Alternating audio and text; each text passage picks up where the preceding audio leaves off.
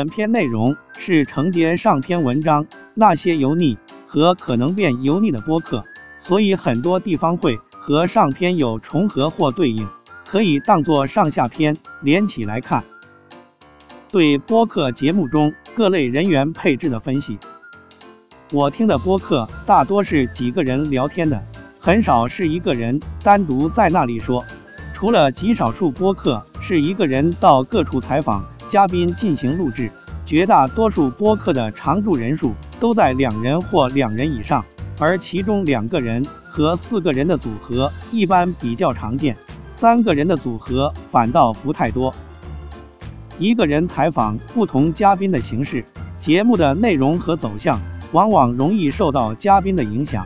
将这种形式发挥的最极致的是故事 FM，它甚至会剪掉提问者的问题，让节目听起来像是讲述者一个人的自述和独白。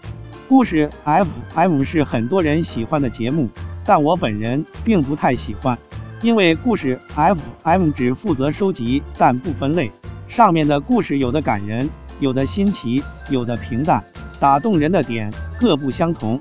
在听之前不会知道这个故事是哪一类，这对我来说不确定性太大。我猜测喜欢故事 FM 的大多是播客节目的轻度收听者，他们订阅的播客少，在这一个播客里就能听到各种类型的故事，这对他们来说比较方便。而像我这样，重度的播客收听者已经有了固定收听的几个播客和节目类型的喜好，与其花费时间去甄别故事 FM 里的一个故事是否符合我的口味，不如去花费时间寻找符合我口味的新播客或者未被发掘的小众播客，这对我才是更划算的投资。两人组合是最常见的播客节目形式。既可以邀请嘉宾一起聊天而不显得人多，又可以两个人对谈对一个问题进行充分讨论。比较容易遇到的问题是，当一个人有事无法到场时，要么录不了节目，要么只能由剩下的一个人单独录节目，而这对习惯于两个人对谈的人来说，往往是不太擅长的，会比较僵硬。要么就回到上面说的一个人。去采访不同嘉宾的形式，这里举的例子就是跑题大会，格子经常性的不在，导致老潘时而单口，时而要邀请老朋友撑场面。两人节目的另一个问题在于，当两个人聊得过多，互相过熟之后，可能会没话可聊，或者节目走样。这个问题实际上是因人而异的，有些人就不会出现这个问题。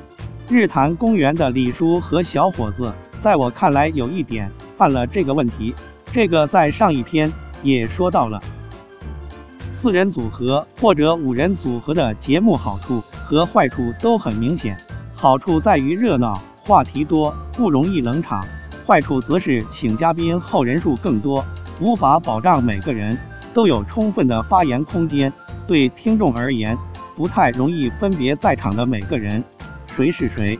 上篇说到的三好坏男孩和最后调频就很符合这些特点。最后要说的是，本文主要想写的三人组合。三人组合在我看来，既吸收了两人和四人组合的优点，又克服了各自的缺点，可以说是最完美的组合。三人组合热闹，但人数又不是很多，邀请嘉宾不会导致场面混乱。缺少一人不会导致节目录不下去。据我观察，三人组合一般是保持固定，不请嘉宾的多。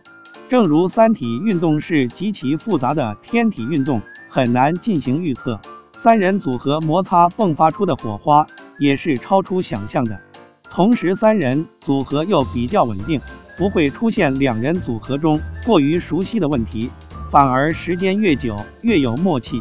三人组合唯一的问题在于需要三个人性格接近，关系要好，一般都是亲戚或者多年的好友。这种关系的朋友，不要说在播客中，在生活中都不太常见。那些做播客的铁三角组合，跟宇宙结婚，跟宇宙结婚的铁三角是播客三人组合里第一个想到的，也是最典型的。青年小伙子和刀夫老师是亲戚和从小的同学关系，他们彼此十分熟悉。但节目充满新意，趣味盎然，并且每期节目的时长动辄两三个小时往上，选题也似乎永不枯竭。如果只从上一篇里判断油腻的三个特点来看，他们想必会全中。但是，我想全宇宙没有一个人敢说他们是油腻的。保持独立的个性和年轻的心态，多做尝试与改变，这个对抗油腻建议，有很大一部分就是我从他们身上总结出来的。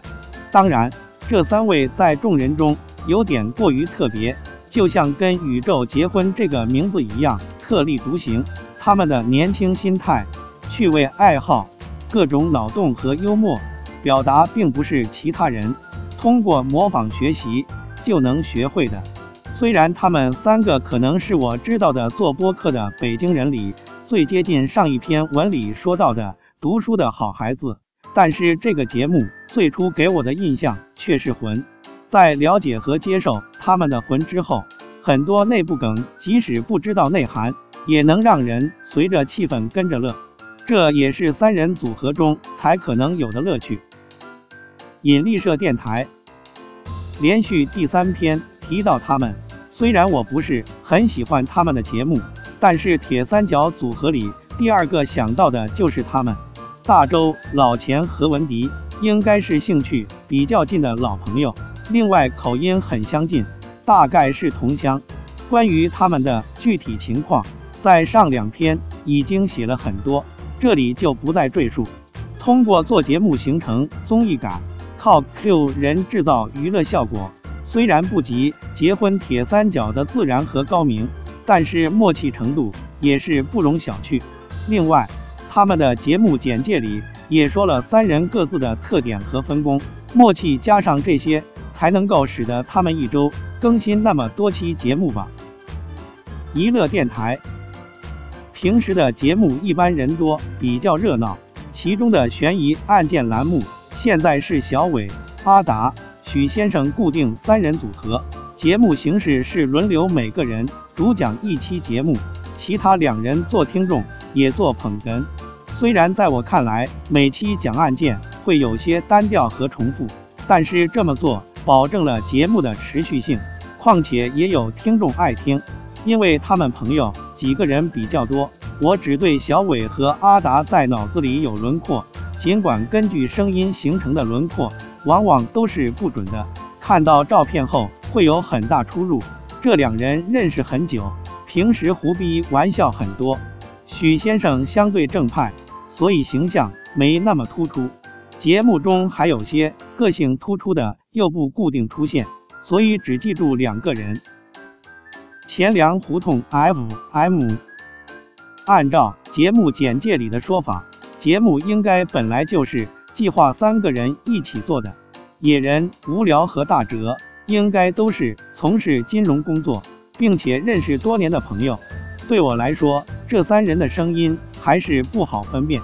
野人因为有一些单人录制的节目，相对熟悉一些，声音相近，可能性格特点也相近，所以能够聊得来。他们的风格，我觉得在黑水公园和跟宇宙结婚之间，我是比较看好他们的。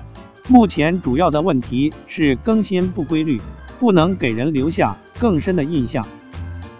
能力有限电台，在上篇提到过，我觉得老崔、老鲁和刀导的三个老男人组合很有潜力。三个人在经历和性格上有一定互补性。节目里见缝插针的抛梗效果也很不错，但是三个人形成组合比较晚，一起录的节目不多，还需要更多的磨合和让人加深印象的节目。本人听的播客数量有限，虽然会尝试各种订阅量不太多的小众播客，但是写文章的内容储备已经不太多了，所以这篇在内容上和之前有不少重复的部分。